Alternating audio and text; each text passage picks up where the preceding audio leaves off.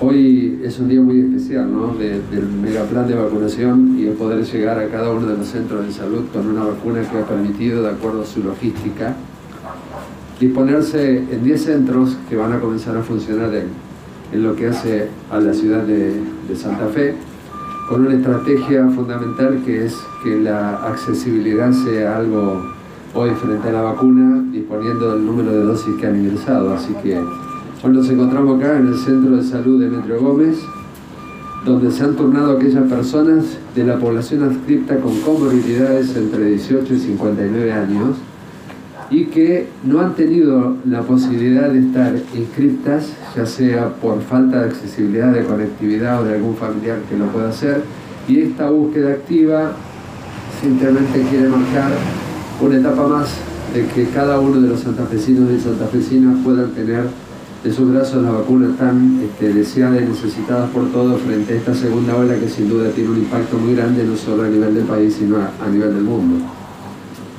Bueno, la consulta es eh, todos los centros de salud que anunciaron la semana pasada, los 11, van a trabajar con este rastreo de personas que no pudieron inscribirse. Es así, nosotros tenemos una población adscrita de casi 30.000 personas en lo que hacen a los centros de salud con comorbilidades se ha hecho un cruzamiento con un relevamiento territorial de cada uno de los efectores, cruzando aquellos que están inscriptos, aquellos que han sido turnados, muchas de estas personas ya han recibido la vacuna, y aquellos que no figura como el no-no, digamos que no ha tenido la posibilidad de inscribirse, no han sido vacunados, son las personas que se comienzan a citar en cada uno de estos 10 centros para que puedan tener la vacuna en tiempo y forma frente a una segunda ola que sin duda está pegando y fuerte. ¿Cuántas vacunas van a contar eh, cada centro? ¿Qué vacuna? ¿Cuántas dosis? Por la estrategia nosotros vamos a disponer de lo que es aquella vacuna que tenga una disposición de temperatura, como decimos, de heladera, ¿no? entre 12 y 8 grados, más que todo por la accesibilidad. Acá tenemos una localidad, digamos, una parte del territorio que tiene un gran componente de personas que habitan en la isla. Ayer tuvimos el primer vacunado que fue ingresado aquí, lo tuvimos en observación y se, ha devuelto a su territorio, digamos, la vuelta a su casa con la vacuna y con todo el seguimiento que se precisa. Creo que lo más importante es eso. Hoy aproximadamente hay entre 20 a 25 turnos de vacuna por cada uno de los centros, que es la población que vamos rastreando, que es la población que vamos descubriendo, que no han tenido la posibilidad de poder ingresar a la página web para hacer la inscripción. Prieto, buen día. Eh, ¿Qué horario va a ser el que, el que se vacune en cada uno de los centros de salud? Los horarios van a depender fundamentalmente de lo que es la atención médica. No nos olvidemos que esta vacunación es un acto médico, entonces lo va a disponer cada uno de los centros sin entorpecer lo que hace habitualmente la atención de lo que no es COVID. Así que esa es la idea, cada uno de los centros va a comunicar y va a publicar cuál va a ser el horario de atención y por supuesto las personas van a estar notificadas a través de un llamado telefónico para aquellos que se han dejado, a través de su mail o un mensaje de texto para poder ubicarlos y darle el horario de la vacunación. Pero la importancia de esto es que son centros que están activos y mientras la actividad del centro, lo que hace la salud, se venga brindando, van a estar dando la vacunación.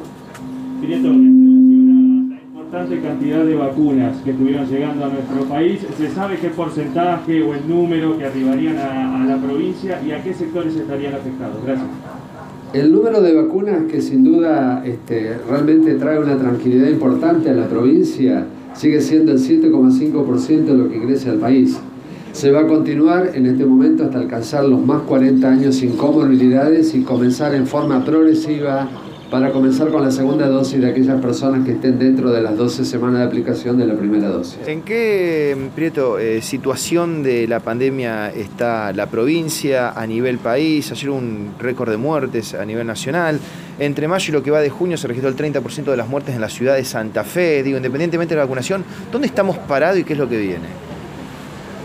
Predecir algo este, es, muy difícil, ¿no? Porque realmente este comportamiento viral nos, ha sacado de foco a todos, ¿no? Tiene una contagiosidad, la, variante que circulaba el año pasado, nada que ver con esto, tiene un 60 o un 70% más de contagiosidad.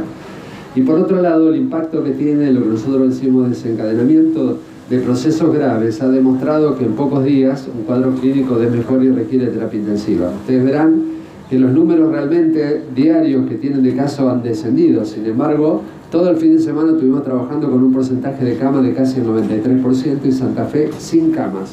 Entonces, esto implica que el impacto que está teniendo esta segunda ola es muy fuerte. Creo que tenemos que extremar los cuidados simultáneos a lo que es un plan de vacunación. No vamos a poder alcanzar un equilibrio entre lo que hace la vacunación, el número de casos, descenso y el número de internaciones si no nos seguimos cuidando. Yo creo que las conductas en este momento no pueden ser conductas individualistas. Tenemos que pensar en la solidaridad del otro, en la salud del otro y fundamentalmente que estas pequeñas cosas que uno por ahí descuida sin medir impactan al momento de tomar flexibilizaciones o prohibiciones en otros sectores muy importantes como son la gastronomía, la economía, que sin duda afecta y uno a lo mejor no lo puede medir. Entonces por eso pedimos que la conducta sea solidaria para todo lo que hace al territorio de la provincia y así podamos continuar con la presencialidad escolar, continuar con alguna flexibilización y sostener este descenso que estamos teniendo en el número de casos porque en corto plazo, sin duda, esto va a disminuir la internación y desestresar todo lo que son los sistemas sanitarios.